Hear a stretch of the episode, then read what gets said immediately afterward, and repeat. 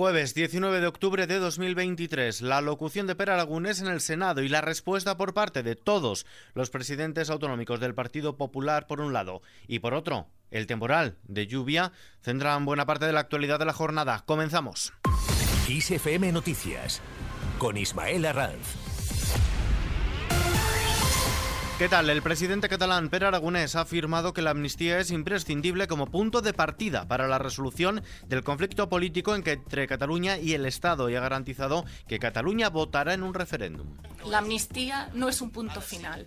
La amnistía es el punto de partida, el punto de partido de un camino que tiene un destino, que la ciudadanía de Cataluña vote en un referéndum sobre su futuro político, que vote sobre la independencia. Lo queremos hacer de forma acordada, de forma reconocida, con la participación de todo el mundo, para que sea la ciudadanía catalana la que decida, donde todas las opciones sean posibles si la ciudadanía le da el apoyo de forma mayoritaria. Después de reunirse con senadores catalanes en una de las salas del Senado, Aragonés ha sido el primer presidente autonómico en intervenir por espacio de 10 minutos en la sesión de la Comisión General de las Comunidades Autónomas de la Cámara Alta. Y después se ha marchado sin escuchar la réplica del resto de presidentes autonómicos, los del PP, porque ninguno del PSOE ha acudido a la Cámara Alta, ni del PSOE ni del Gobierno, como ha criticado la presidenta de la Comunidad de Madrid, Isabel Díaz Ayuso, quien considera una ausencia vergonzante por parte del Gobierno de Pedro Sánchez en el debate de este jueves en el Senado sobre la amnistía y lo ha achacado a que el jefe del Ejecutivo en funciones necesita silencio, negociar escondidas sin debate público. También ha afirmado Ayuso que el presidente catalán, Per Aragonés, ha acudido al Senado porque le conviene en clave interna para reforzar su partido frente a Puigdemont. Puigdemont ridiculiza a Sánchez, pero es un fugado con un gobierno pantomima paralelo que organiza votaciones para decidir si bloquea la investidura del jefe del gobierno del Estado español, en sus palabras. Piden amnistía los que no conceden a los demás ni la libertad de opinar diferente, ni los derechos más básicos, como poder estudiar también en español. El presidente de la Junta de Galicia, Alfonso Rueda, considera que con la negociación para la investidura de Pedro Sánchez se está haciendo una redefinición territorial del Estado en la que está en juego el futuro de España y el de Galicia y el resto de comunidades. Los presidentes de la región de Murcia y Aragón han adelantado que recurrirán la amnistía ante el Tribunal Constitucional, mientras que Castilla y León llevará a la justicia cualquier privilegio económico a Cataluña y el presidente andaluz, Juanma Moreno, ha advertido de que Andalucía estará vigilante y utilizará todos los instrumentos legales a su alcance para evitar agravios ante las cesiones a los independentistas a cambio de la presidencia del gobierno, detrás de las que considera que solo está la quiebra de la igualdad. Moreno Bonilla también ha hablado de financiación. No debemos permitir que un nuevo acuerdo bilateral perpetúe la infrafinanciación de Andalucía. La reforma del modelo debe ser negociado donde debe ser negociado, que es en el Consejo de Política Fiscal y Financiera, con luz y taquígrafo, con claridad y transparencia, y no en un despacho oscuro de Waterloo. Mientras tanto, Sánchez ratifica su compromiso con los objetivos de desarrollo sostenible. El presidente del Gobierno funciones y líder del PSOE, Pedro Sánchez, se ha reunido con varios representantes de asociaciones relacionadas con la Agenda 2030, ante las cuales ha reafirmado su compromiso con los objetivos de desarrollo sostenible. Se trata de un encuentro enmarcado dentro de la ronda de contactos que está manteniendo como candidato a la investidura a la presidencia del Gobierno. Se han destacado las medidas llevadas a cabo también en la anterior legislatura y en el marco de estas negociaciones, la vicepresidenta segunda en funciones y líder de Sumar, Yolanda Díaz, ha asegurado que mantener el impuesto a la banca es uno de los puntos que se está negociando entre PSOE y Sumar para alcanzar un acuerdo para formar gobierno y que la propuesta de su partido es que se quede este impuesto.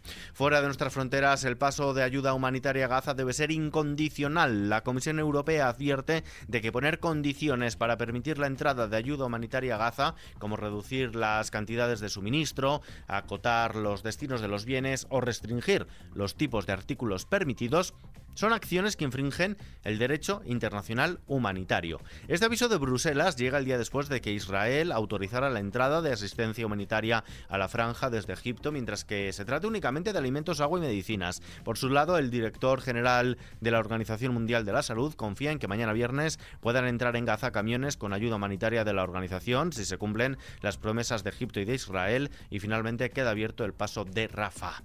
Vistazo al hora al cierre de mercados. El IBEX 35 25, principal indicador de la bolsa española, ha bajado este jueves un 0,72% pese al empuje de los bancos. Ha perdido el nivel de los 9.200 puntos, con los inversores pendientes precisamente del conflicto en Oriente Próximo, pero también de cualquier señal sobre la orientación de la política monetaria.